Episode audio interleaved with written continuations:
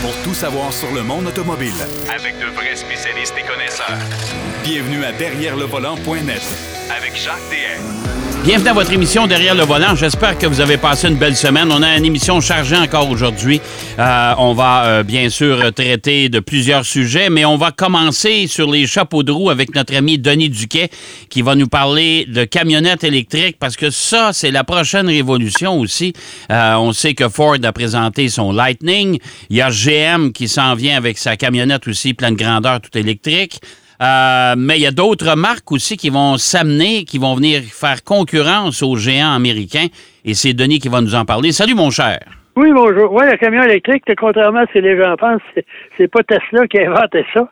Même au début, là, à la fin du 19e siècle, il y en a qui ont proposé des camionnettes. Le problème, c'est que les batteries n'étaient pas rechargeables. Okay. Fait qu'après 50 000, ben là... tu prenais la batterie et t'achetais ou il fallait que tu changes? Il fallait que tu en prennes un autre. Ça fait que ça a évolué beaucoup, puis ça va jusque dans les années 1910. Là, il y a eu une production de camions euh, électriques et de voitures électriques quand même. Ça a pris une certaine euh, importance parce qu'à l'époque, là, mettons entre 1900 puis 1920 ou à peu près, il y avait trois modes de propulsion électrique, à vapeur, Stanley Steamer, le plus connu, puis électrique. Et Autocar, la compagnie de camions bien connue, à l'époque, fabriquait des autos, mais en 1910, a décidé de, de, uniquement se consacrer à des camions électriques euh, pendant un certain temps. Et euh, GM aussi a été probablement le plus gros euh, producteur de camions, le GMC Work Truck Company.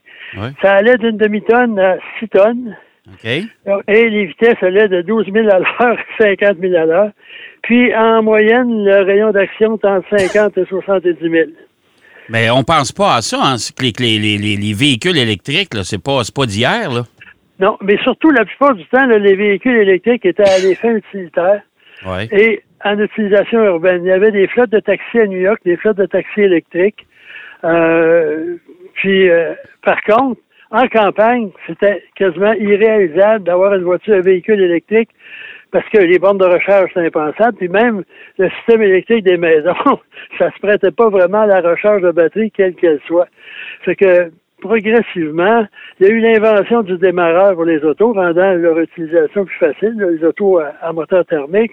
Euh, des, des détails comme des des, euh, des bougies avec corps en porcelaine qui était qui améliorait l'efficacité, un paquet d'autres choses de même. Puis en plus, tu restais en campagne, tu avais un modèle T, tu pouvais mettre de l'essence dans des jerrycans, te rendre chez vous, l'utiliser, puis quand tu manquais d'essence, euh, tu en gardais une certaine quantité, tu retournais en ville faire le plein. Puis euh, c'est comme ça que ça a évolué. pendant ce temps-là, ben, les voitures électriques, et surtout les camionnettes, puis il y en a eu quand même, mais ça n'a jamais été euh, une grande utilisation. Moi, je me souviens à Tetford Mines, de toutes les places. Dans les années 55, 56 probablement, euh, le laitier, avant, en 1950, il passait. Parce qu'à l'époque, on oublie ça qu'il y avait des gens qui livraient le lait. Oui, oui, le lait, le pain, tu avais le, boulanger, tu avais ton laitier, ouais. Puis il y avait même la glace à l'époque, avant les, avant les, réfrigérateurs, là.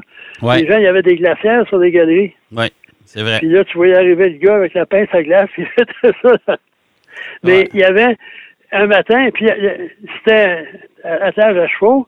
L'hiver, c'était encore des chevaux, mais un traîneau. Avec des, des panneaux, là, puis, euh, etc.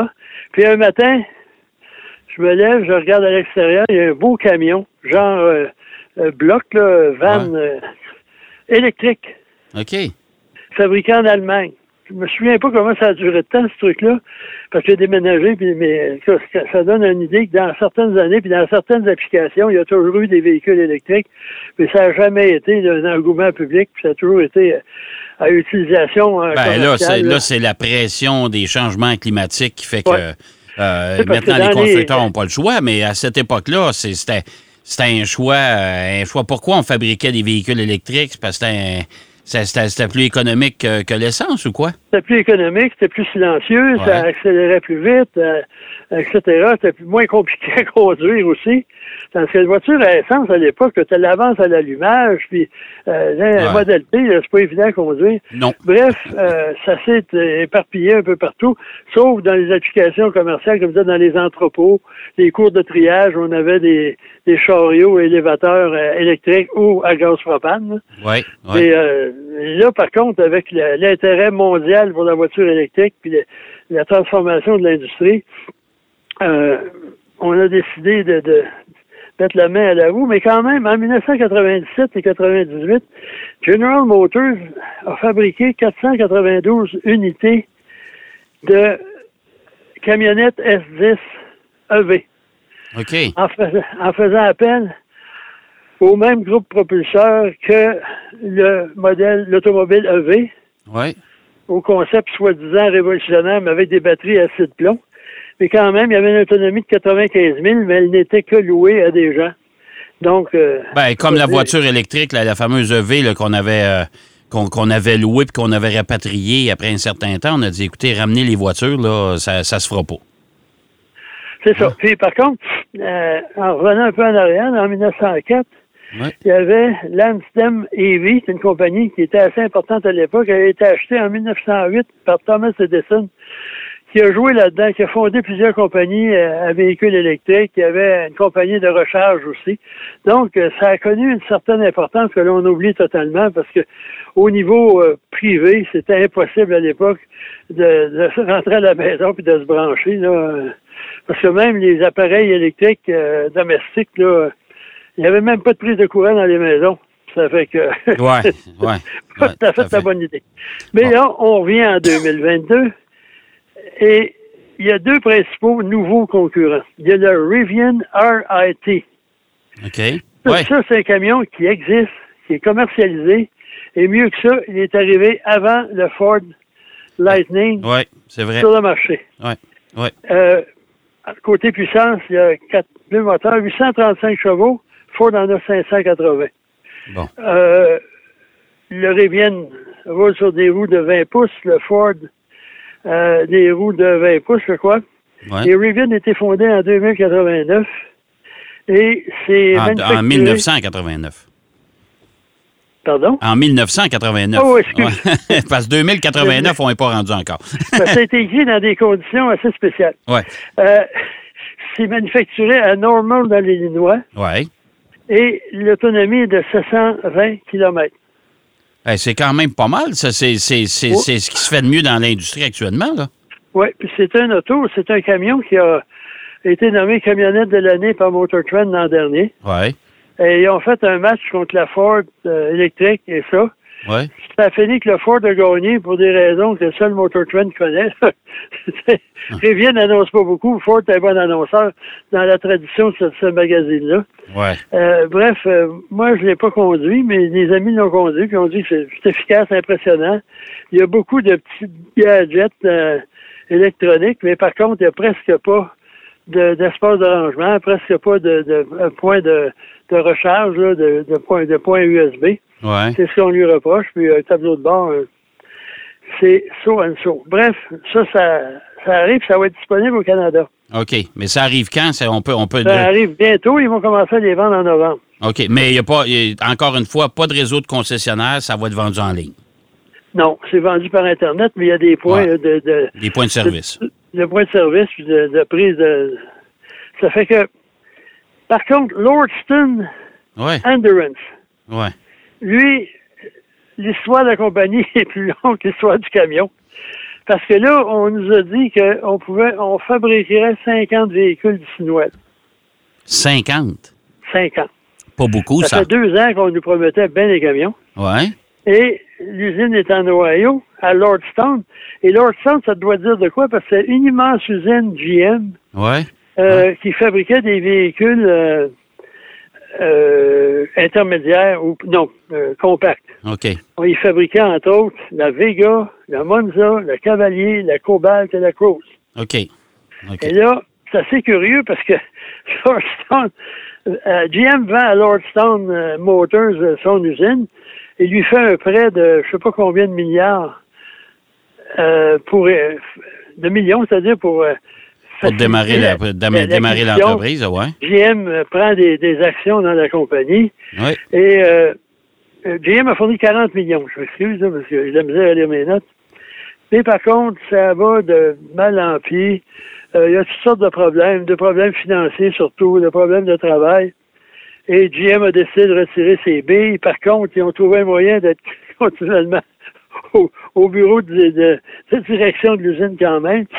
Parce qu'à l'époque, je pense que GM, dans son entreprise, dans son esprit, c'est de faire, faire des, des Lordstown à Lordstown, puis en distribuer en, parallèle avec son, camion. Ouais.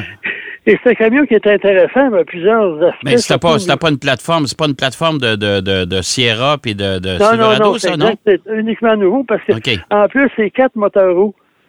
Ah, OK. Ça fait que euh, c'est une plateforme genre skateboard, mais les quatre moteurs roues. Euh, au niveau conception euh, mécanique, c'est assez intéressant. Au niveau conduite, je pense que cette semaine, n'eût été mes problèmes de santé, là, je l'aurais conduit s'il y en a eu. Mais, tu sais, quand tu capable d'en faire plus que 50 dans, dans, six mois, ça promet pas tellement. Non, ça promet pas bien, bien, ça, là, là. Mais par contre, tu vois, ça a été racheté. En, en 2021, l'usine est rachetée par Foxconn ouais. technologie, compagnie euh, taïwanaise. Ouais. Et après, euh, Foxconn a racheté d'autres affaires, mais par contre, la, Lordstown garde des brevets puis des droits euh, intellectuels, la propriété intellectuelle sur sa, sur sa voiture, sur son camion. Oui, puis Foxconn, Foxconn, ils vont, ils vont sortir, ils ont présenté deux véhicules cette semaine. là. Oh oui. En plus. Fait que ça veut dire que ça va tout être euh, amalgamé, ça, c'est tous ces véhicules-là, parce qu'ils ont une petite camionnette, eux aussi, Foxconn. probablement, parce que l'usine est, immense. Euh, ouais.